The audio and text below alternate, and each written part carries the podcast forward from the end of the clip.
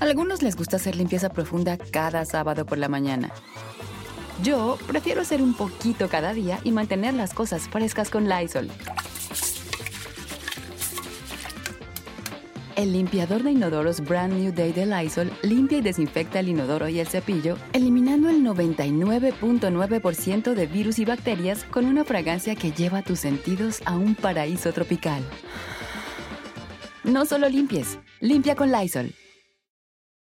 Con Verizon, mantenerte conectado con tus seres queridos es más fácil de lo que crees. Obtén llamadas a Latinoamérica por nuestra cuenta con Globo Choice por tres años con una línea nueva en ciertos planes al Nemer. Después, solo 10 dólares al mes. Elige entre 17 países de Latinoamérica como la República Dominicana, Colombia y Cuba. Visita tu tienda Verizon hoy. Escoge uno de 17 países de Latinoamérica y agrega el plan Globo Choice elegido en un plazo de 30 días tras la activación. El crédito de 10 dólares al mes se aplica por 36 meses. Se aplica en términos adicionales. Se incluye hasta 5 horas al mes al país elegido. Se aplican cargos por exceso de uso. Hola, ¿qué tal? ¿Cómo les va? Me da muchísimo, muchísimo gusto saludarlos. Soy Felipe Cruz, el Philip. Oigan, sean todos ustedes bienvenidos y bienvenidas, chicas guapas también en esta noche. Ya fin de semana, Dios mío.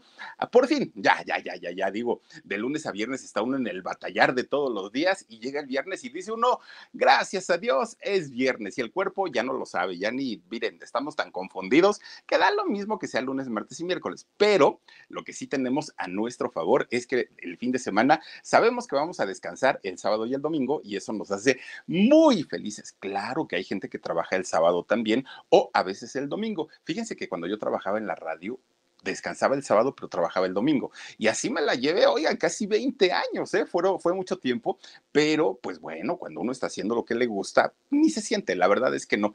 Al último ya lo resentía un poquito, pero luego les platico, porque pues, ay, nos cambiaron de jefe y bueno, ya, fue una cosa de terror. Oigan, para, ahora para Halloween les cuento la historia, pero bueno, ya lo saben que miren las historias de los cantantes, actores, actrices, gente ¿Qué hace arte realmente? Platicamos sobre la vida de todos ellos cómo iniciaron desde chiquitos. Oigan, les platicamos toda la historia completita de pies a cabeza. No es la excepción esta noche, déjenme decirles.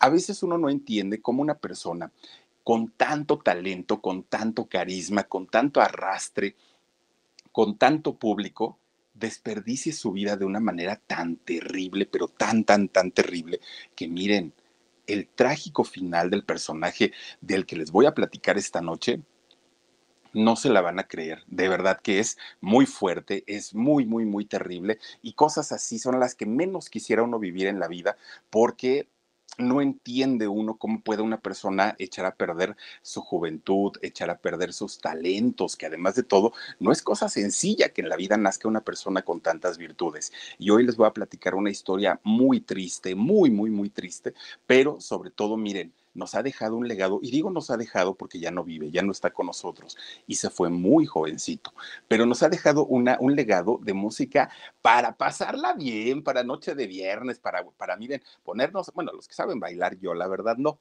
pero para la gente que sabe bailar y le encanta la salsa, Dios mío, hoy se lo recomiendo, no se muevan de ahí, oigan, fíjense ustedes que, pues, ¿qué fue yo creo que a finales de los 90, de los años 90, principios de los 2000, eh, pues, pues los géneros urbanos se ponen muy de moda, ¿no? Entre ellos, claro, es el reggaetón, pero también el hip hop, el rap, todos estos grupos se empiezan a poner de moda. ¿Recuerdan ustedes a, uno de, a una de las agrupaciones? Bueno, había varias. Eh, por ejemplo, estaban...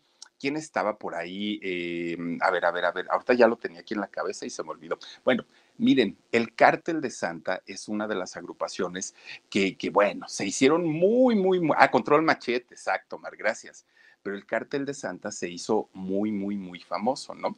Y se hizo muy famoso sobre todo por su vocalista, que el vocalista anda detrás de Yuya, detrás de este, Belinda, pues le gustan así como chamaquitas, ¿no? El babo. ¿Se acuerdan ustedes del babo este grandotote, así pelón, altote y fortachón? Mírenlo, ahí lo tienen al, al babo. Bueno, pues este cuate hace algunos años estuvo en prisión, ¿no? Y estuvo en prisión acusado de haber asesinado a un, dijo él que en defensa propia, a uno de sus compañeros. le quita la vida, el babo. Y entonces estuvo en, en la cárcel. Cuando estuvo ahí en la cárcel, peor tantito, peor tantito, porque si ya de por sí, miren, así como está corpulentón y todo, pues imagínense estando allá adentro, tenía que defenderse y salió más bravo que antes, mucho más bravo. Oigan, tiene de mascota el babo una pantera, nada más para, que se den una idea, ¿no?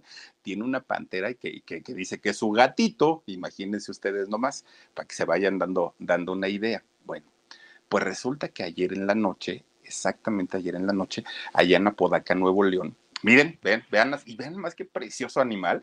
Yo no sé si lo tenga con, con, permiso o si esté legalizado, no lo sé, pero, pero de que es un animal hermoso, me refiero a la pantera, eso que ni qué, está chulísima la, la, la, pantera. Y siempre dice que es su gatito. Dice, ay, mi gatito y mi gatito, ¿no? Pero nomás imagínense un tremendo animalón de ese tamaño. Bueno, y para alimentarla, ¿no? Aparte de todo. Pues Babo ya está libre, él ya está haciendo su vida, sigue cantando y todo el rollo. Pero anoche resulta que allá en Apodaca, en Nuevo León, hay una plaza comercial. Y en esta plaza comercial, fíjense ustedes que hay un restaurante. Pues dentro de este restaurante, de repente se arma todo, todo, todo un movimiento. Este, pues ya saben, ¿no? Que llegan policías y llega ahí todo, todo, todo mundo, porque iban a detener a un chavo, bueno, a un señor que estaba ahí comiendo.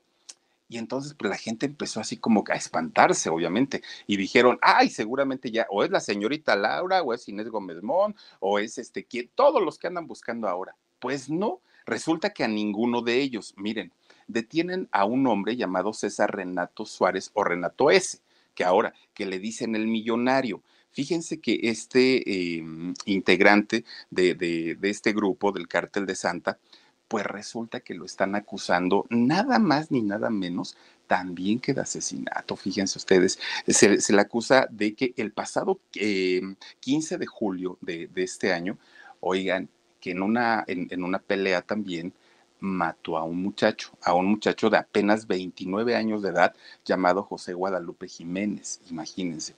Empiezan a hacer las indagatorias, empiezan a hacer las investigaciones y todo apunta a que fue este muchacho. Entonces empiezan a trabajar para localizarlo. Miren, qué, bueno que finalmente encuentren a la gente de quien tienen sospechas de que haya hecho algo pero faltan más, ¿no? Digo, hay otros que por ahí ya se les pelaron, otros que no los encuentran y ahí siguen todavía. Bueno, pues resulta que lo meten eh, a la cárcel. Ya ayer pisó la cárcel finalmente, está encerrado. La gente que maneja sus redes sociales de, este hombre que se hace llamar el millonario, eh, pues ellos se están deslindando totalmente o lo están deslindando más bien a él, dicen que es una injusticia, que le están imputando este, pues un, un, delito que él no cometió. Y aquí está, miren, lo que dice el millonario a través de sus redes sociales, y esto lo publica pues quien administra la página. Dice, estimados fans de El Millonario, se les comunica de la manera más respetuosa que, que los últimos acontecimientos que se han suscitado, en el que falsamente se le acusa a El Millonario de participar en crímenes perpetrados por terceras personas sin escrúpulos y en los que injustamente lo han involucrado, sabemos que es trabajo de la prensa, sabemos que el trabajo de la prensa es publicar cualquier noticia que se les presente y ustedes tienen la libertad de creer o no lo que se les informa. Sin embargo, este caso amerita nuestra aclaración como personas cercanas a él. Nos consta su inocencia y a ustedes, su público, que siempre lo ha apoyado, les comunicamos les comunicamos al, res, al respecto por todo el respeto que se merecen. Eh, roguémosle a Dios que pronto se esclarezca este lamentable asunto. Por su atención, gracias, el administrador de esta página. Pues miren, eso fue lo que comentó la gente que eh, administra las redes sociales de este hombre llamado el millonario o que se hace llamar el millonario y que ahora pues está en la cárcel. Y miren, el cártel de Santa tiene su público y tiene bastante, bastante. En algún momento, cuando se puso muy de moda, ¿no? La, aquellas películas de amores perros y, y, películas del nuevo cine mexicano, siempre ponían o música de, control machete, de Molotov, o ponían música también del cártel de Santa. Y ahora con esta situación, pues la verdad se le va a complicar muchísimo porque no es poco de lo que lo acusan, es un homicidio. Y el primer integrante que estuvo en la cárcel, que fue Babu, pues ya utilizó el recurso de la defensa personal. Ahora vamos a ver qué es lo que dice este hombre y de qué manera se defiende, pero no la tiene fácil y definitivamente de aquí en adelante va a dar mucho, mucho, mucho de qué hablar este hombre este, integrante del cártel de Santa. Digo, pues qué triste y qué lamentable, pero pues así se van dando las cosas ahora en el mundo de la música y en el mundo del espectáculo. Pero bueno, miren, no es el único eh, personaje y que tiene que ver con la música que ha estado en la cárcel. La persona de quien vamos a platicar hoy pisó la cárcel por un largo tiempo y desafortunadamente tuvo que ver muchísimo, muchísimo con una serie de adicciones espantosas, espantosas que llegó a tener muy, muy, muy fuertes. Empezó, híjole, su vida yo creo que ajetreada desde que tenía 12 o 13 años, empieza con un ritmo y con un estilo de vida acelerado. Se comió la vida, pero miren, en cosa de, de, dos mordidas se la quiso terminar hizo batallar e hizo sufrir muchísimo a su familia por todas estas situaciones que además de todo eran innecesarias, porque con el talento que tenía, híjole, yo creo que pudo haber logrado todo lo que se hubiera propuesto. Miren, si viviera hoy tendría 63 años este personaje al día de hoy seguiría siendo joven, con 63 años, bueno, todavía le quedaba carrera, ¿no? Mucho, mucho por, por dar a la gente, ya no está con nosotros. José Antonio Ruiz Negrón. Y ustedes dirán, bueno, ¿y quién pasa a ser José, José Antonio Ruiz Negrón? Miren, es un muchacho que nace en, en Nueva York, en el estado de Nueva York, en Estados Unidos.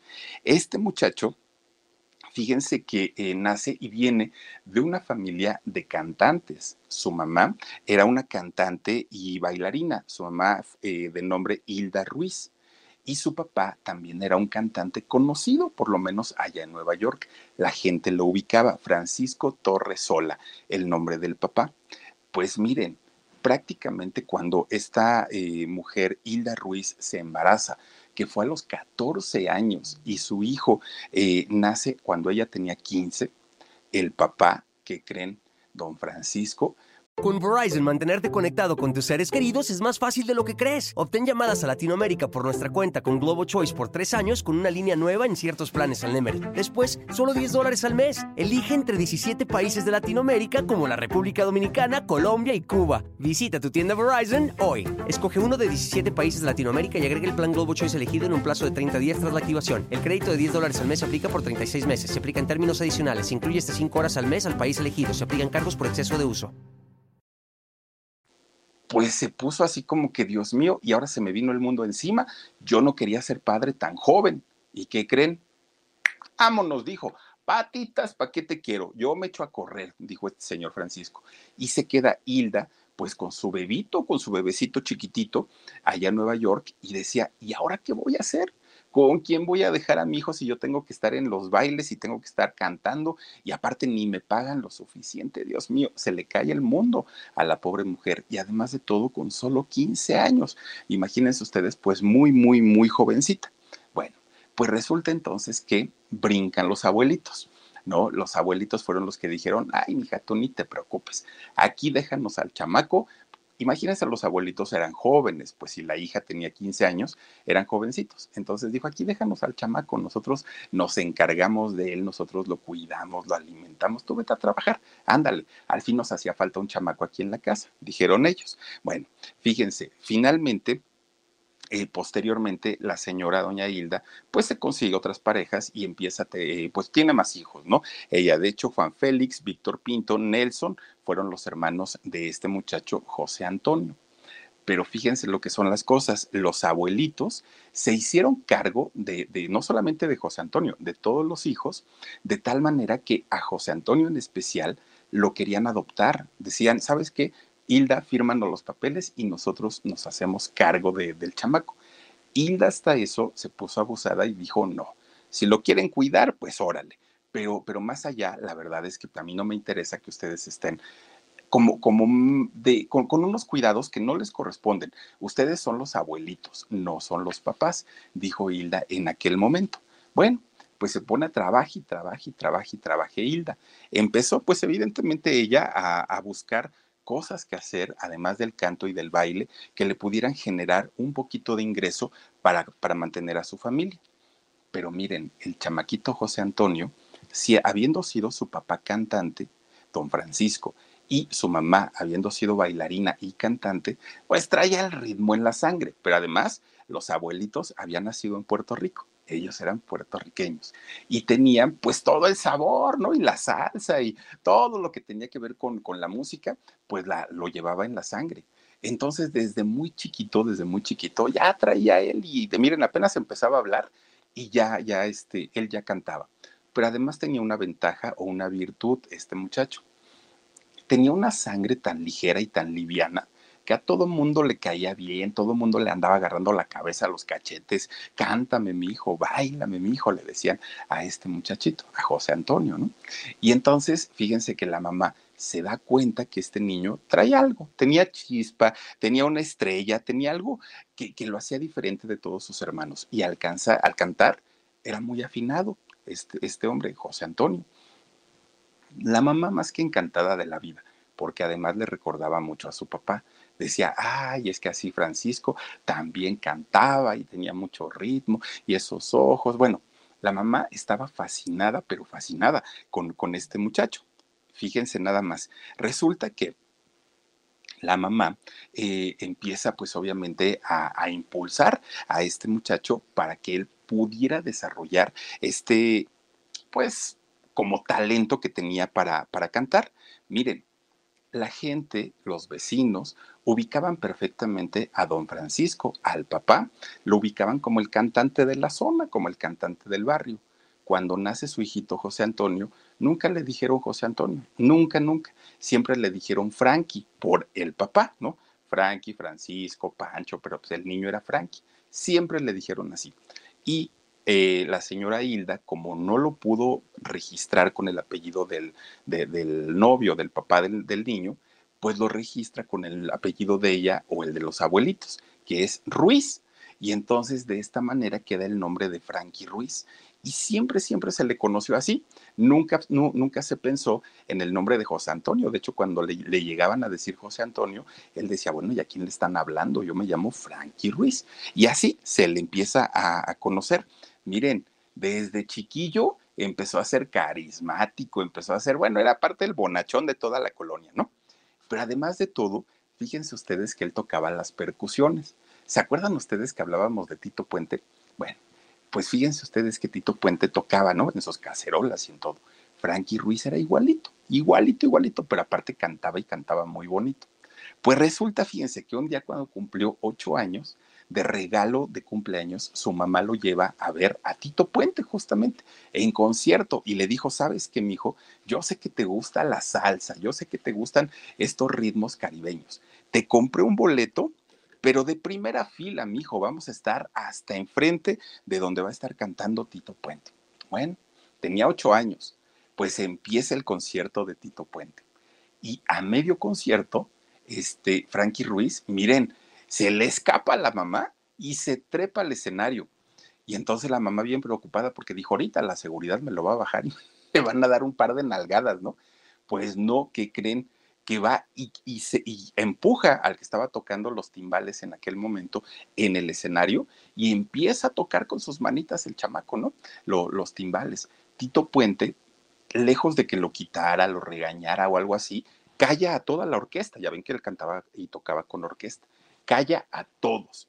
Y entonces deja que, que Frankie a sus ocho años empieza a tocar solito, pa, pa, pa, pa, y empieza a cantar Tito Puente pues miren, la locura fue total allá en el, en el escenario, ¿no? En el concierto.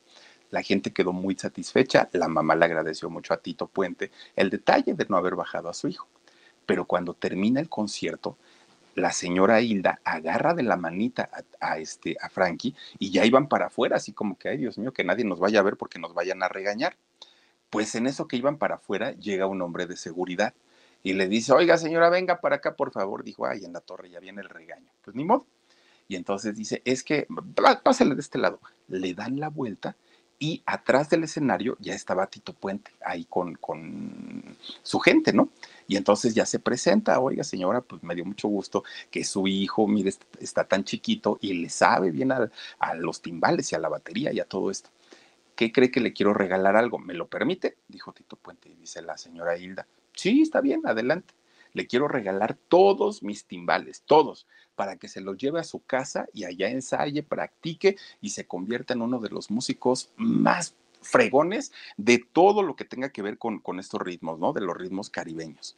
Bueno, pues miren, a partir de ahí, pues la señora dijo, si es cierto, este chamaco pues la puede despegar en grande, ¿no? Dijo doña Hilda. Bueno, pues como ya tenía ocho años, dice, dice la mamá, nada más que ahora que empiece, porque ahorita canta bien, pero cuando empiece con el cambio de voz, quién sabe cómo le vaya a quedar y a lo mejor va a cantar feo, decía la señora.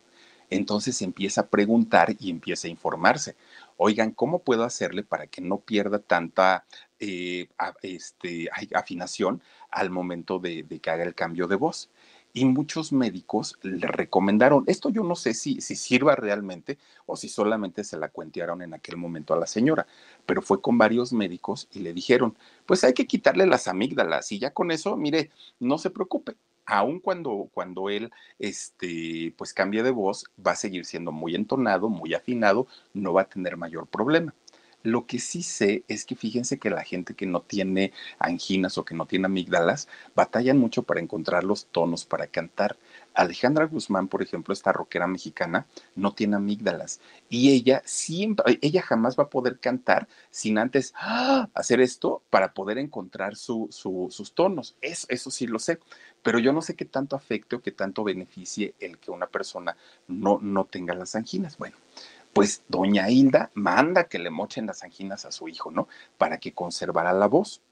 Pero ¿qué creen? Dijo ella. Bueno, pero si, si este Frankie tiene talento, pues yo creo que sus hermanos también. ¿Sabe qué, doctor? ¿Cuánto me cobra el 3 por 1? Dijo de una vez. Móchele las anginas a todos y que todos queden igualitos. Pues ahí tienen a los otros cómicos. Ay, Dios mío, empezó a sonar esto. Este, se lo, le quitas el, el sonido, por favor. Este, fíjense ustedes que la señora empieza a este con Verizon, mantenerte conectado con tus seres queridos es más fácil de lo que crees. Obtén llamadas a Latinoamérica por nuestra cuenta con Globo Choice por tres años con una línea nueva en ciertos planes al Nemery. Después, solo 10 dólares al mes. Elige entre 17 países de Latinoamérica como la República Dominicana, Colombia y Cuba. Visita tu tienda Verizon hoy. Escoge uno de 17 países de Latinoamérica y agrega el plan Globo Choice elegido en un plazo de 30 días tras la activación. El crédito de 10 dólares al mes se aplica por 36 meses. Se aplica en términos adicionales. Se incluye hasta 5 horas al mes al país elegido. Se aplican cargos por exceso de uso. ¿Cómo se llama? Ay, perdónenme, se me, se me, fue el avión. No, es que empieza la señora a comprar su nieve de limón porque les dan a todos los niños cuando los operan de las anginas. Ay, tenían a los chamacos, come y come su nieve de limón, pero ella muy segura de que Frankie y sus hermanos en algún momento iban a poder despuntar en el mundo de la música. Ella estaba segurísima, no tenía la menor duda, porque se lo había dicho el rey de la salsa, Puente. No era cosa sencilla, ¿eh? No era este, que, que se lo hubiera dicho Juan Pérez, no, era alguien muy, muy, muy importante. Pues de ahí, fíjense que doña Hilda dijo, estamos en Nueva York y aquí como que no es tan fuerte ese, ese, ese rollo de los ritmos latinos. Entonces, vámonos a Nueva Jersey. Allá sí hay como más barrio y más banda y todo, y ahí van a poder ustedes empezar a practicar estos ritmos. Se mudan, se mudan para allá. Pues miren, como, como los timbales eran unas cosas enormes, resulta entonces que como eran unos, unos este, timbales grandototes, ahí tienen que salían a la calle a ensayar porque no podían ensayar en su casa en su casa estaba como pues todo muy, muy chiquito, ¿no? El departamentito donde vivían y armaban unas tremendas pachangas en la calle, pero tremendas, tremendas, tremendas, ¿no? Y salían los vecinos, bueno, era la guaracha sabrosona en plena calle, en plenas calles de allá de New Jersey, algo como lo que hizo Madonna allá en Nueva York, que ya saben que salió con su megáfono a cantar, igualito, igualito. Pues miren, empieza él a, este, a, a ensayar y claro que eso lo hizo convertirse en un músico poco a poquito más, más, más profesional. Cuando él cumple 13 años, que estaba muy, muy, muy chiquito, los mismos amigos lo presentan, los mismos amigos lo presentan con un eh, dueño de una orquesta. Este hombre se llama Charlie López, se llamaba Charlie López, y él tenía una orquesta. Entonces le dicen, ¿por qué no vas a buscarlo? Charlie López es el mero mero ahorita que trae un orquestón y él te puede dar trabajo pero Frankie tenía 13 añitos apenas, entonces estaba con que sí, con que no, pues ¿qué voy a hacer? Miren, llega Frankie a hacer una prueba finalmente y cuando este señor Charlie López lo escucha, dijo, este chamaco tiene con qué, trae talento, tiene buena chispa y lo contrata. Miren, lo contrata en, en esta orquesta que, que de una manera inmediatamente, de, hecho era la orquesta nueva, así se llama el grupo, empieza a crecer muchísimo, muchísimo. Y Frankie pues estaba muy, muy, muy chiquitito. Miren, él se convierte prácticamente en el líder de esta agrupación con tan solo 13 añitos. Imagínense, estaba muy, muy, muy chiquito y se convierte pues en el vocalista en una ocasión que el que cantaba pues no llegó, lo que pasa siempre, le dan oportunidad a, este, a Frankie Ruiz y él empieza a cantar y desde ahí para arriba. Cuando este señor Charlie López dice, este chamaquito canta muy bonito, se anima a ir a buscar eh, oportunidades a las compañías disqueras. Llega a las compañías disqueras y que creen que, pues primero le dijeron que no, luego que sí, luego que no, luego que sí. No le graban un disco, pero le graban canciones. Y con esas canciones no se hicieron famosos, pero empiezan a ser reconocidos. Antes de que Frankie llegara a esta orquesta, la orquesta nueva, tenían tres tocadas a la semana una vez que estaba Frankie en la orquesta con ellos, oigan, tenían una tocada diario, diario, diario, diario. Y entonces, pues obviamente la economía del grupo, pues cambió, ¿no? Ya, ya se cotizaban además de todo más, más caras y Charlie, este, perdón, y Frankie Ruiz ya iba por delante siempre. Charlie Ruiz y la orquesta nueva, siempre, Frankie Ruiz, perdón, y la orquesta nueva, así era como la presentaban bueno, pues ya tenían canciones con las que ellos cantaban y se presentaban, obviamente, pues en todos los lugares en donde la, los contrataban, ¿no? Miren, ellos necesitaban finalmente un golpe que los lanzara a la fama, algo por lo que ellos habían luchado prácticamente toda su vida.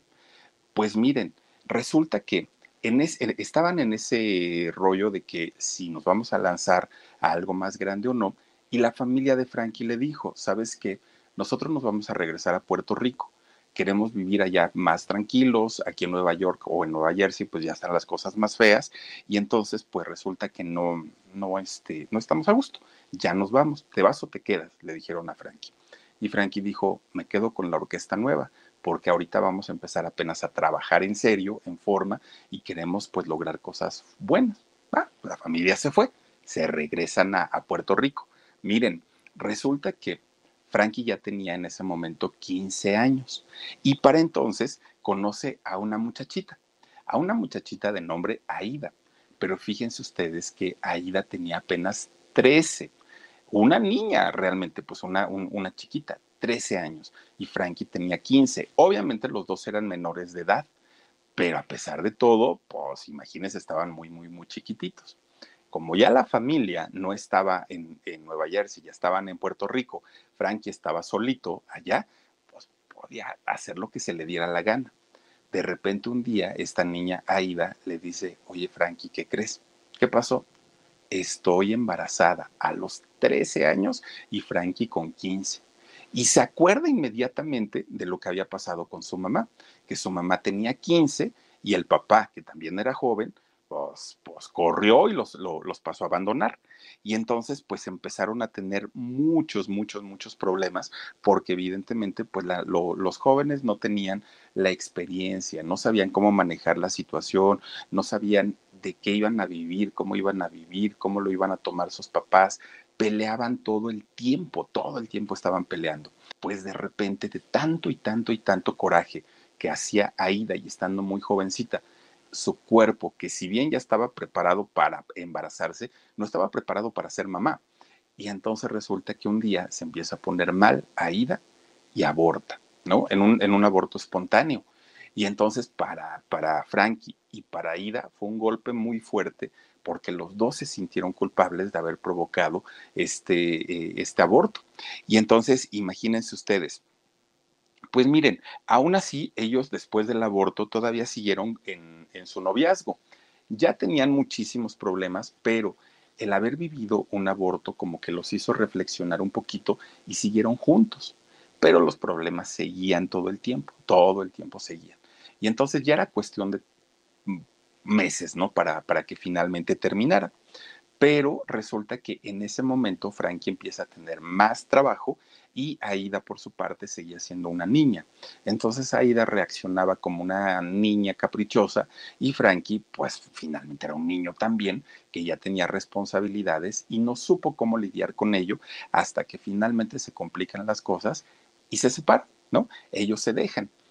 Pasa el tiempo, de hecho no pasa mucho, y de repente un día le llega un periódico a las manos a Frankie Ruiz. Entonces Frankie empieza a leer las noticias, como lo hacía siempre, a checar lo que pasaba y sobre todo buscaba reseñas de los conciertos en donde se presentaba con la orquesta nueva. Cuando de repente va viendo la, sección de ciudad y de nota roja y todo esto, y resulta que ahí se entera que Aida, a su exnovia, la habían asesinado la habían matado allá en Nueva York por una confusión, dijeron en aquel momento, que la habían confundido por una persona por la que iban y entonces, este, pues que desafortunadamente le había costado la vida a ella. Frankie, imagínense, eh, cae en una depresión tremenda, porque primero pensó en, el aborto, ¿no? Que no pudo concretarse el que él fuera padre ni Aida madre, y después piensa en que tampoco pudo llevarla al matrimonio, aunque a él le hubiera gustado, y ahora con la muerte de ella, pues evidentemente su depresión se acelera mucho, estaba muy jovencito. Pues Frankie dijo, ¿y ahora qué hago en Nueva York? Estoy solo, pues ya antes por lo menos tenía ida, ya con ella me peleaba. Pues miren, agarra un avión y se fue para, para Puerto Rico llega a Puerto Rico a buscar a su familia, porque dijo, pues acá la verdad es que pues, mis compañeros y mis amigos me quieren, pero pues por el trabajo, pero si no fuera por eso, pues igual y ni me pelan. Llega con su familia allá este, a Puerto Rico, lo recibe muy bien su mamá, obviamente, pero su mamá le dice, y aquí mi hijo, ¿qué vamos a hacer? Tú tienes que cantar. Frankie le dijo, olvídate del canto, mamá, a mí ya no, ya no me interesa la música, yo ya quiero empezar a trabajar de lo que sea, pero en la música no, porque no me, no me siento con, con esa felicidad como para salir a un escenario y hacer sonreír a la gente. La verdad no, o sea, mi vida está opaca, mi vida está triste y yo no quiero seguir cantando. Pero la señora estaba, pues miren, muy clavada en que este hombre tiene que triunfar no es posible que, con, que tanto talento se desperdicie. Y entonces es la señora quien empieza a buscar la manera de que Frankie retome su carrera en la música. Con Verizon, mantenerte conectado con tus seres queridos es más fácil de lo que crees. Obtén llamadas a Latinoamérica por nuestra cuenta con Globo Choice por tres años con una línea nueva en ciertos planes al Nemer. Después, solo 10 dólares al mes. Elige entre 17 países de Latinoamérica como la República Dominicana, Colombia y Cuba. Visita tu tienda Verizon hoy. Escoge uno de 17 países de Latinoamérica y agrega el plan Globo Choice elegido en un plazo de 30 días tras la activación. El crédito de 10 dólares al mes se aplica por 36 meses. Se aplica en términos adicionales. Se incluye hasta 5 horas al mes al país elegido. Se aplican cargos por exceso de uso. Pues total, fíjense que un día allá en Puerto Rico iba a haber una kermés. Ya ven que en las kermeses que hacen, pues normalmente en los pueblitos, hacen de todo, ¿no? Y hay, hay desde comida, juegos, bailes, hay de todo un poco. Pues resulta que iba a haber una kermés allá en Puerto Rico. Y su mamá de Frankie pregunta, ¿y quién va a dar el show principal?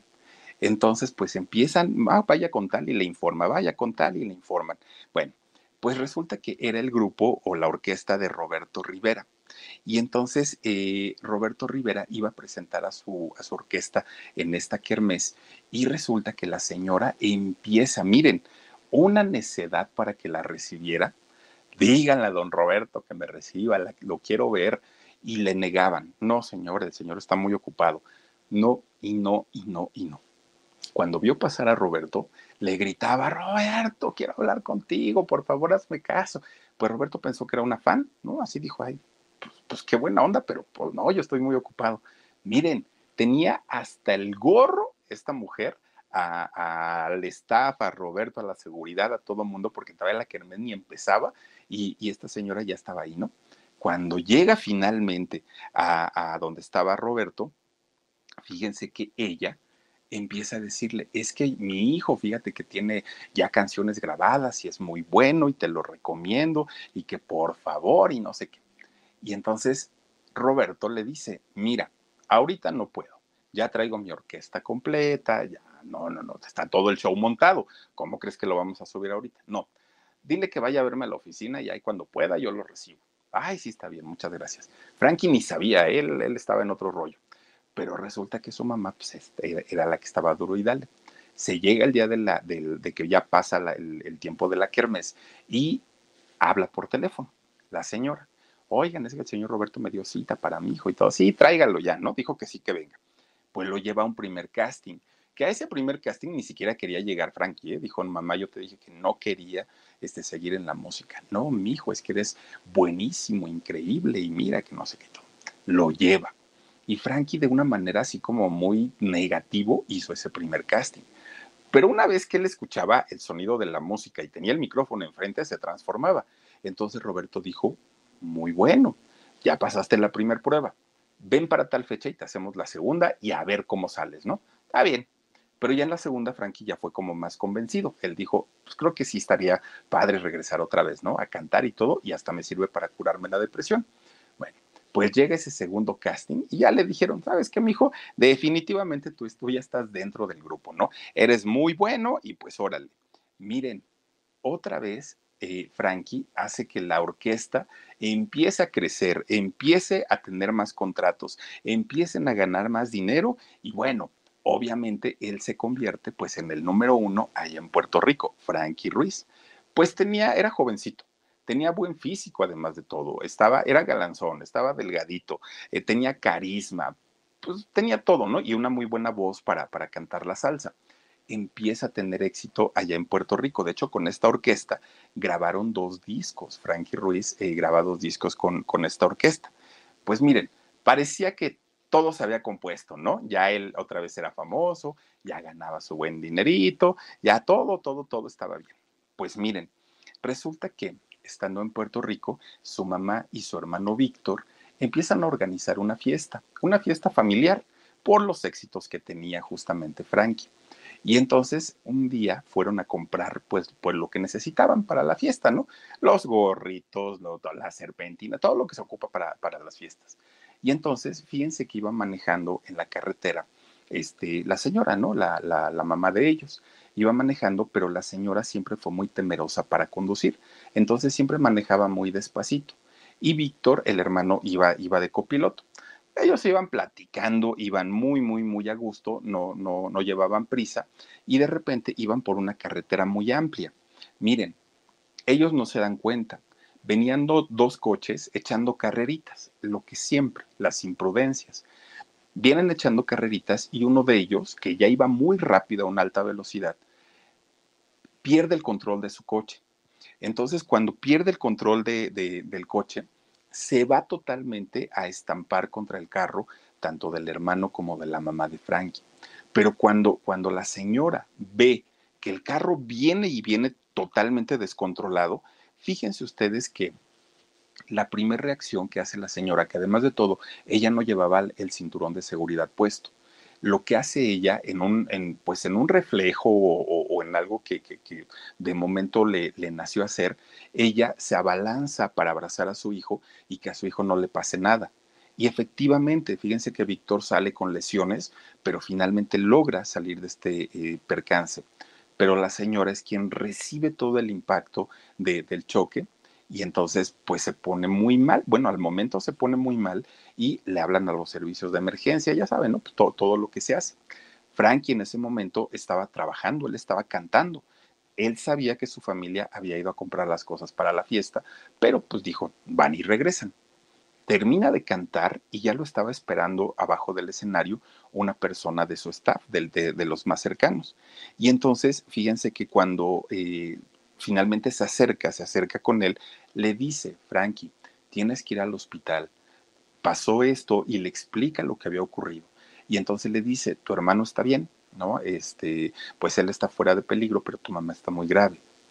En realidad, la señora no estaba grave, la señora había muerto al momento del impacto pero no le podían decir eso tan de repente, porque pues imagínense, él venía de, muy excitado de, de, haber estado en el escenario y de pronto darle una noticia de estas, lo iban a descontrolar. Entonces nada más le dicen que tiene que ir al hospital, lo llevan al hospital. No, bueno, cuando, lo, cuando él entra, el doctor le dice, no, tu mamá murió al momento del impacto, ella no lo resistió y bueno, Frankie regresa con esa depresión que ya traía por lo de su bebé, que ya traía por lo de no haberse casado, que ya traía por lo de no haberse, este, por, por lo de la muerte de, de, su primer novia. Todo eso se le empieza a activar otra vez y súmenle a eso la muerte de su mamá, queda muy mal, muy, muy, muy, muy, muy mal. Cae en una depresión exageradamente fuerte que miren, llegando a su casa allá a Puerto Rico, ya no quiso saber más ni siquiera de los servicios fúnebres, ¿no? Que se tenían que hacer. Él se encierra en, en su habitación. Días, días estuvo encerrado en su habitación se escuchaba que lloraba, pero no dormía, no comía, no tomaba agua. O sea, ya, ya era una situación muy preocupante, no solamente para, para eh, él mismo, para su equipo de trabajo, para su familia. Fue muy complicado pues sus abuelitos, que, finalmente fueron quienes lo criaron, empiezan a tratar de, calmarlo, de tranquilizarlo, y fueron ellos quienes logran entrar al cuarto y empezar a darle otra vez de comer y, hacer que medio empezar a retomar otra vez su, su vida, ¿no? Poco a poquito. Bueno, pues miren, entre hijo, échale ganas y todo, por una oreja le entraba y por la otra le salía. Él no los tomaba en cuenta a, a sus familiares. Bueno, pues miren, Frankie desde que estaba chiquito, y, sobre todo que empezó a cantar en las orquestas, se echaba una cervecita y se tomaba pues, una copita, pero era así como muy de vez en cuando y controlaba perfectamente el alcohol. Cuando cae en la primera depresión, todavía le dijeron ten cuidado porque con esta enfermedad que es muy canija, que es la depresión, puedes caer en el alcoholismo. Y él dijo, no, no, no, no, de hecho sí me tomo uno, pero hasta ahí. Miren, a partir de esta segunda depresión, cuando fue la muerte de su mamá, Frankie ya no supo controlar el alcohol. Eran unas borracheras de todos los días, todos los días.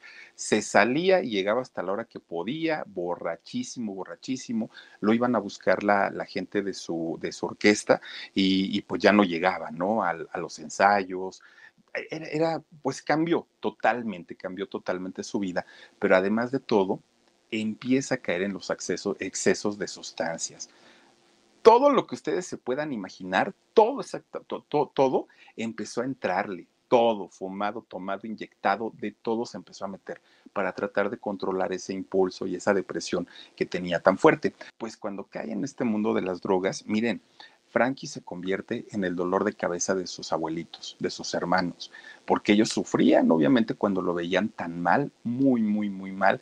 Hablaba, ¿no? Su, su jefe en la orquesta y le decía, muchacho, ya no tomes, el que tú tomes no va a traer de regreso a tu mamá, mejor hazle un homenaje, pórtate bien, este, mira que ella te vea desde el cielo, que eres la estrella, que cantas, que todo. Nada, Frankie nada más no entendía y siempre se lo advirtió el de la orquesta, ¿no? Le decía, Frankie, yo tengo que ver y cuidar mi negocio. Si tú, Frankie, no, no te compones, yo te voy a tener que correr y eso me va a doler mucho, porque eres muy bueno, porque vendes discos, porque vendes conciertos, pero así como estamos, la verdad es que no. Miren, Frankie cuando, cuando estaba en sus peores momentos, no una, varias veces intentó quitarse la vida, varias veces. Desafortunadamente nunca lo logró y quedaba peor aparte de todo, porque quedaba más deprimido, quedaba hundido totalmente eh, este muchacho. En los pocos ratos que, que estaba sobrio, que eran realmente muy pocos minutos al día, era cuando le caía el 20 y él decía, creo que sí le estoy haciendo un daño a mi familia. Con Verizon, mantenerte conectado con tus seres queridos es más fácil de lo que crees. Obtén llamadas a Latinoamérica por nuestra cuenta con Globo Choice por tres años con una línea nueva en ciertos planes al Nemer. Después, solo 10 dólares al mes. Elige entre 17 países de Latinoamérica como la República Dominicana, Colombia y Cuba. Visita tu tienda Verizon hoy. Escoge uno de 17 países de Latinoamérica y agrega el plan Globo Choice elegido en un plazo de 30 días tras la activación. El crédito de 10 dólares al mes se aplica por 36 meses. Se aplica en términos adicionales. Incluye hasta 5 horas al mes al país elegido. Se aplican cargos por exceso de uso. Creo que sí me estoy haciendo un daño yo. ¿Qué pensaría mi madre si ella estuviera aquí y me viera? Pero empezaba a tomar otra vez y ya se le olvidaba todo eso, ¿no? Y entonces de repente un día, que sí agarró valor, ahora sí que de donde pudo, y dijo, a partir de hoy mi vida va a cambiar. Y voy a retomar mi carrera, que es lo único que sé hacer, Solamente sé cantar en la vida, no sé hacer absolutamente nada. Pues miren, resulta que intenta hacer su regreso en la música, pero no le fue bien. Y no le fue bien porque digamos que ya no tomaba, ya no se drogaba, pero seguía siendo muy irresponsable. Entonces a la orquesta llegaba tarde a los ensayos, no iba, lo hacía mal, estaba de malas, porque aparte con, este rollo de la abstinencia de, de, las sustancias, se ponía muy, muy, muy agresivo. Y entonces Roberto lo regañaba todo el tiempo, todo el tiempo. Hasta que ya no aguantó Roberto y lo corre de la, de la agrupación, lo corre de la orquesta. Otro trancazo peor para este muchacho, dijo, y ahora sin trabajo. Y Roberto se sentía muy mal porque decía, Frankie, yo te quise ayudar, yo quise de verdad que, que, esto no pasara, pero pues tú no me ayudaste. Eh, está bien, Roberto, no te preocupes, ¿no? Ya tenía todo, inestabilidad emocional, personal, laboral, de todo. Y en esa mala racha que estaba viviendo en su vida, alguien por ahí se enteró que Frankie Ruiz se había convertido en padre había tenido una niña que le pusieron de nombre Giritza Ruiz, eh, fue el nombre de, esta niña, y fue finalmente quien le dio el impulso para decir, ahora sí tengo que trabajar, ya no me puedo yo pasar la vida cotorreando y echando relajo y todo, porque pues ya tengo por quién vivir, dijo Frankie finalmente. Pues bueno, ahora sí, ya sin orquesta ni nada, dijo, pues tendré que buscar la manera ahora de ser solista, ¿no? Pues vamos a ver cómo, cómo es que este, empieza a funcionar esto. Y como tenía tanta fama de ser muy bueno, lo empiezan a contactar. No le fue tan difícil. Pero miren, lo empiezan a contactar diferentes bandas, eh, agrupaciones que lo querían como vocalista. Pero cuando conocían la historia que había vivido de, drogas y todo, le leían la cartilla y él se enojaba y se iba. Finalmente, eh, Tommy Olivencia fue el, dueño de otra orquesta que invita a tocar a, este, a Frankie Ruiz. Fíjense que con ellos se fue a cantar a Estados Unidos, vino a toda Latinoamérica, estuvo cantando también Frankie, y de alguna manera, pues ahí su carrera iba, iba más o menos, pero vuelve a caer en los vicios. Empieza a meterse todo, todo, todo. Y súmenle a eso que era muy mujeriego también. Se convierte en una persona más irresponsable y fíjense que, desafortunadamente para él las cosas iban de mal en peor. Bueno, pues total, así por ochito y todo, se lo llevan un día a Miami, porque pues el en el trabajo era muy bueno, la vida personal era un desorden, pero la voz, su, simpatía, el baile, cómo animaba a la gente, eso era otro, otro tema. Les dan un contrato para ir a cantar a un lugar allá en Miami. Pues dice Frankie, pues vámonos, ¿no? Para, para Estados Unidos. Las relaciones públicas que, que, manejaba este lugar era una muchacha guapetona de nombre eh, Judith Ruiz. Fíjense ustedes que Judith contrata a, toda la orquesta y ya les explica de qué trataba el show, este, de a qué hora, qué hora se iban a presentar en este lugar y todo el rollo. Cuando toda la, orquesta, cuando toda la orquesta llegan y la conocen, miren, le empezaron a echar piropos y que estás muy guapa y que no sé qué, pero siempre Judith muy seriecita. Ella dijo, no, no, no, no, no, yo aquí estoy trabajando, no vengo a noviar ni vengo a conseguir marido. Y entonces a todos les dio el frentazo, ¿no? Así, no, no, no, no, no, a mí no me andan haciendo sus piropos porque esas cosas a mí no me gustan. Y entonces Frankie, pues veía que ella rechazaba a todos. Y entonces el, el, primer día que tenían su actuación, dijo Frankie, estos le echaron piropos. Yo no les voy a echar piropos, yo le voy a cantar una canción y se sube y desde el escenario le empieza a coquetear a esta mujer, a Judith, que fíjense que, de entrada le dijo que no, ¿eh? Judith le dijo, no, no, no, no, muchas gracias, serás muy famoso y muy cantante, pero no. A final de cuentas, era tanta la insistencia de Frankie que la hace su novia y dijo, ahora sí no me va a pasar lo de la otra, ¿no? Lo, lo de Aida, ahora sí me voy a casar contigo. Y esta muchacha Judith le dice que sí, se convirtió en su única esposa. Fíjense, 19 años estuvieron viviendo y conviviendo juntos. Desafortunadamente para Judith le tocó, híjole, la peor etapa en adicciones de, este muchacho. Tuvieron dos hijos, Cristina y Frankie Jr. Eh, son, son, los hijos que, tuvieron estos, estos muchachos. Bueno, pues miren, después, aparte de, la, de los vicios, resulta que Judith, como era relaciones públicas y tenía ella que tener contacto con todo mundo, con todo mundo para contrataciones, eso ya no le gustaba a Frankie, porque decía, si a mí me hiciste caso, ¿a cuántos no le habrás dicho que ya saben, no? ¿A cuántos no le habrás dicho que sí? Que Le empieza a celar y a celar y a celar, y Judy le decía, déjame trabajar. Frankie, yo quiero trabajar, necesito trabajar. Y el otro se le ponía bien pesado, pero bien, bien, bien pesado. Y más cuando estaba alcoholizado o drogado, era peor todavía. Bueno, pues miren, la mujer siempre lo cuidó, siempre. Y siempre le pidió por sus hijos que se atendiera en una clínica especializada en adicciones. De hecho, Frankie estuvo internado varias veces y en varias clínicas, pero miren, recibía un tratamiento de tres, cuatro, cinco meses y cuando salía, máximo, máximo tres semanas y otra vez, ¿no? Empezaba a drogarse y empezaba en el alcohol y bueno, decía, ya no, ¿para qué regreso? Batallo mucho estando allá y cuando salgo no puedo, no puedo, es más fuerte que yo. Y empieza a batallar muchísimo, muchísimo con el tema de las, eh, de, las adicciones. Fíjense ustedes que poco a poco, eh, durante las giras, que no lo hacía al principio, mientras él estaba cantando, también ya empezaba a drogarse en los escenarios y eso era lo que ya no le gustaba a la gente, porque una cosa era que lo hiciera pues en su vida personal y privada y otra muy distinta era que lo hiciera en los escenarios. Además, llegaba el momento en el que los dealers o estos vendedores de, sustancias ya ni siquiera lo buscaban en lugares privados. Llegaban a su casa con las mochilotas y órale, Frankie, pues ahí está, ¿no? El surtido rico y, la, esposa Judith, pues claro que muy preocupada, los corría a escobazos, eran pleitos exagerados porque ya las adicciones de Frankie estaban muy, muy, pero muy, muy, muy este, fuertes. Él decía que siempre cuidó el que sus hijos no lo vieran en esta situación. Pero era difícil, porque si no lo veían directamente a él en persona, lo veían a través de la televisión o lo veían a través de los periódicos. Y claro, claro que, que, Frankie este, lo hacía, aunque trataba de estar sobrio, pues no lo, no, no lo conseguía. Miren, resulta que un día Frankie llega al aeropuerto de Florida, en Estados Unidos. Llega en su avión, bueno, no en su avión, llega en un vuelo y este va por ahí, por, por el aeropuerto. Pues resulta que la gente de seguridad de ahí del aeropuerto lo reconocen. Pero miren, no crean que lo reconocieron por el salsero famoso y por porque era un autógrafo ni nada. Lo reconocieron porque él ya tenía la fama de ser drogadicto. Entonces la gente de seguridad del aeropuerto dijeron, seguramente este cuate debe traer sustancias en sus maletas. Vamos a revisarlo. Y entonces le, lo, llaman, lo, agarran y le dicen, señor, por favor, abra su maleta. Y Frankie, muy enojado, muy, muy, muy enojado, dijo, ¿y para qué? Señor, porque necesitamos revisar lo que usted trae ahí. Pues traigo mi ropa, traigo mi equipaje, ¿no saben quién soy?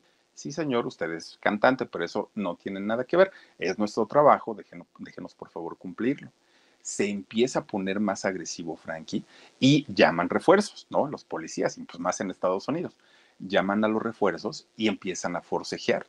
En una de esas, Frankie, miren, da un codazo y se le ve encima a uno de los policías. Le ha acomodado una santa tranquisa al pobre policía, pero tranquisa, que al momento le ponen las esposas y vámonos para la cárcel, ¿no? Ya ni siquiera les interesó saber si llevaba o no llevaba drogas, ya no les interesó saber nada. Inmediatamente lo, lo llevan este, detenido. Y entonces, pues Frankie dijo, bueno, pues a lo mejor no, no va a ser tan, ahorita pago lo que tenga que pagar y me sueltan. Miren, el delito que, por el que lo acusaron fue por agresión a la autoridad y por obstrucción. Y entonces resulta que ya estando en, en, en una corte, pues le va diciendo el juez, señor, usted se me va cinco años a prisión pero señor juez, pues ¿qué fue lo que hice? Nomás soltarle unas cachetadas al policía porque quería abrirme mi, maleta y qué tal que me robaban. No, señor. Con Verizon, mantenerte conectado con tus seres queridos es más fácil de lo que crees. Obtén llamadas a Latinoamérica por nuestra cuenta con Globo Choice por tres años con una línea nueva en ciertos planes al Nemery. Después, solo 10 dólares al mes. Elige entre 17 países de Latinoamérica como la República Dominicana, Colombia y Cuba. Visita tu tienda Verizon hoy. Escoge uno de 17 países de Latinoamérica y agrega el plan Globo Choice elegido en un plazo de 30 días tras la activación el crédito de 10 dólares al mes se aplica por 36 meses. Se aplica en términos adicionales. Se incluye hasta 5 horas al mes al país elegido. Se aplican cargos por exceso de uso. Usted puso resistencia a las autoridades y 5 años. Y si sigue alegando, le doy 10, decía el juez. No, pues si usted dice que 5, pues 5. Pues ahí tienen que otra vez adentro de la cárcel, pues una depresión tremenda, porque ahí le llega el, pues como que le cae el 20 de lo que le estaba ocasionando a su familia, ¿no? La preocupación, la tristeza, la angustia. Bueno, aparte, estando encerrado, ya no podía grabar discos, no podía salir a cantar. Eh, fue, fue muy terrible esta etapa para, para Frankie. Pues su esposa Judith, miren, así como Yadira Carrillo, iba y le llevaba su comida casera, ¿no? A Frankie todo el tiempo. Pero Frankie cada que veía a su esposa se ponía más mal porque decía, perdóname, sé que estás sufriendo por mi culpa. Llegó el momento en el que Frankie le dijo, ¿sabes qué? Te prohíbo tajantemente que vengas a verme. Ya no quiero que vengas a verme. Oigan, pues resulta entonces que Frankie le prohíbe tajantemente a la mujer que lo vaya a ver porque sabía que esto le generaba una depresión tremenda a él y ella se ponía muy mal también. Y entonces Frankie pues decía, ahora sí ya me quedé solo ya le dije a, ella que ya no venga, que ya no me vuelva este, a venir a ver, y entonces, ¿qué voy a hacer? Pues en medio de su tristeza, adentro de la cárcel, ¿qué creen que hizo? Miren, empieza a hacer una convocatoria y dice, a ver, señores, todos estamos aquí porque nos portamos mal, ¿no? Esa es la realidad, ya, ¿para qué la hacemos al tarugo? Dice el otro. Oigan, pues dijo, ya la regamos, está bien, ya aquí nos vamos a quedar el tiempo que nos vamos a quedar. ¿A quién de ustedes le gusta la música? No, pues que a mí. ¿Y a quién le gusta la salsa? No, pues que a mí. ¿Quién sabe tocar un instrumento? Pues cada vez iban siendo menos las manitas, ¿no? ¿Quién quiere aprender a tocar un instrumento? No, pues que yo. Oigan, no se fueron allá al taller de carpintería para hacer las guitarras, para hacer todo lo que necesitaban, todo, todo, todo, todo. Arma una orquesta con los reos, Frankie Ruiz, adentro de la prisión, allá adentro. ¿Saben cómo le puso a su, a su agrupación este Frankie Ruiz? Se llamaban los Salsipuedes, imagínense nada más. Bueno, fíjense que con esta eh, agrupación que de hecho Frankie les enseñó a los reos a tocar sus instrumentos, a cantar, a bailar. Bueno, él se convirtió en la sensación allá dentro de la cárcel y esto le ayudó mucho para mejorar su, su depresión empieza él a, hacer ensayos, oigan, dieron conciertos adentro de la cárcel. Si había alguien que estaba más feliz de la vida, eran los directores de la prisión, porque decían, a partir de que este muchacho entra a la cárcel, ahora los reos andan menos estresados, menos violentos, ahora se la pasan cantando, ahora le preguntan a este que cuándo va a dar otra vez su concierto. Cambió totalmente.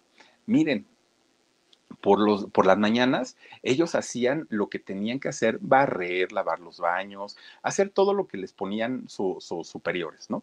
Pero ya en la tarde, noche, aprovechaban y ensayaban. Era un cotorreo allá dentro de la cárcel, que bueno, muy felices ellos, además de todo, pues tocando salsa, ¿no? Que les encantaba a todos ellos.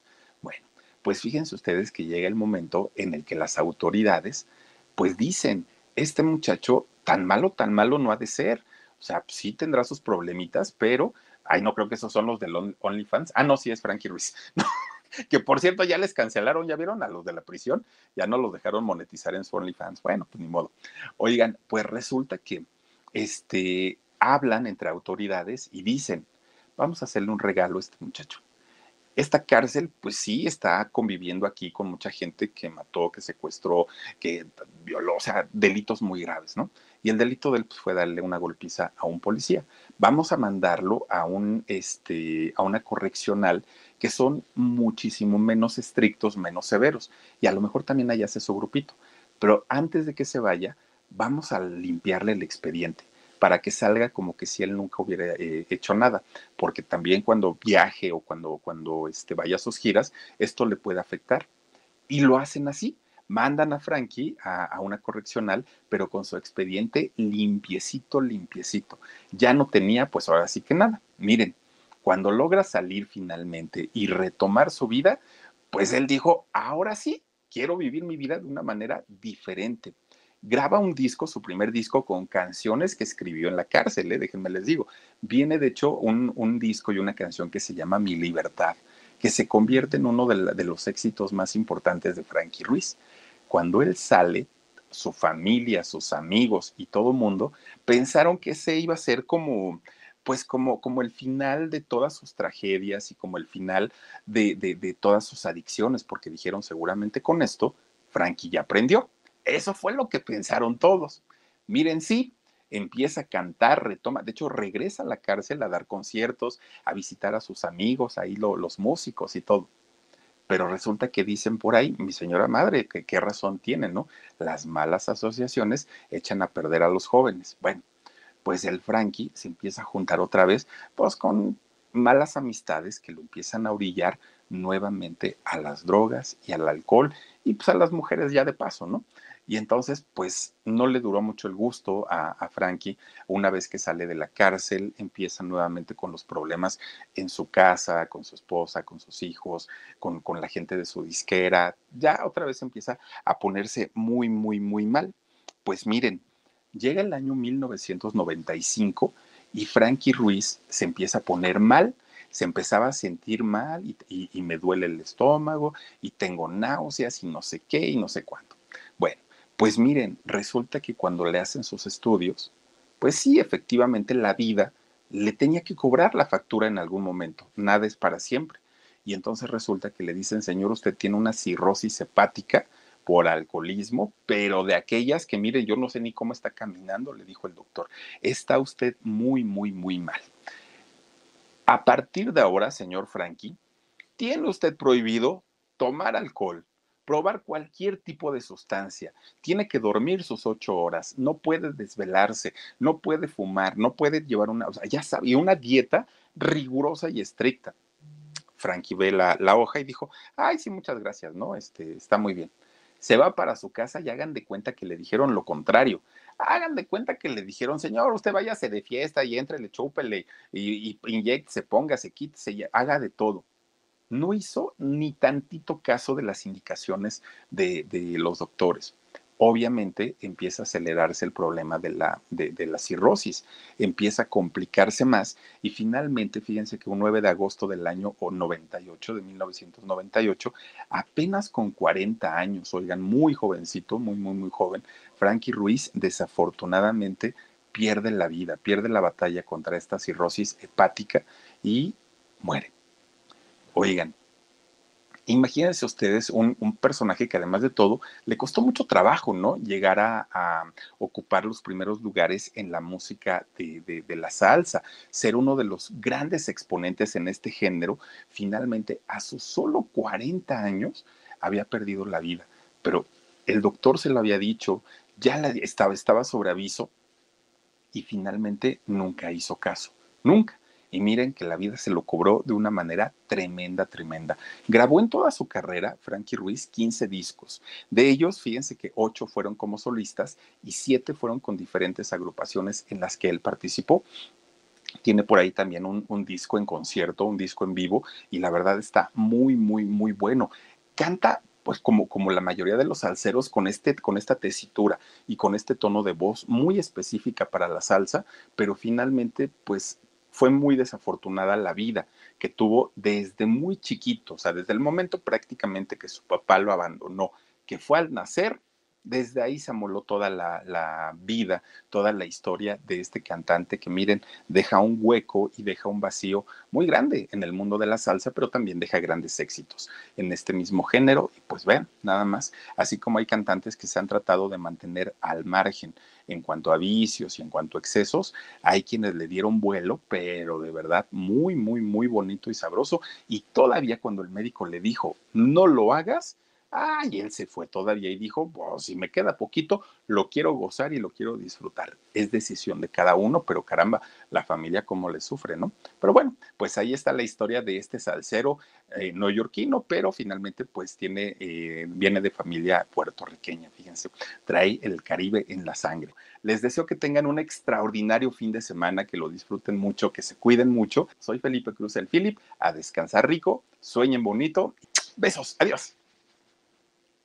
Con Verizon, mantenerte conectado con tus seres queridos es más fácil de lo que crees. Obtén llamadas a Latinoamérica por nuestra cuenta con Globo Choice por tres años con una línea nueva en ciertos planes al Nemery. Después, solo 10 dólares al mes. Elige entre 17 países de Latinoamérica como la República Dominicana, Colombia y Cuba. Visita tu tienda Verizon hoy. Escoge uno de 17 países de Latinoamérica y agrega el plan Globo Choice elegido en un plazo de 30 días tras la activación. El crédito de 10 dólares al mes se aplica por 36 meses. Se aplica en términos adicionales. Se incluye hasta 5 horas al mes al país elegido. Se aplican cargos por exceso de uso.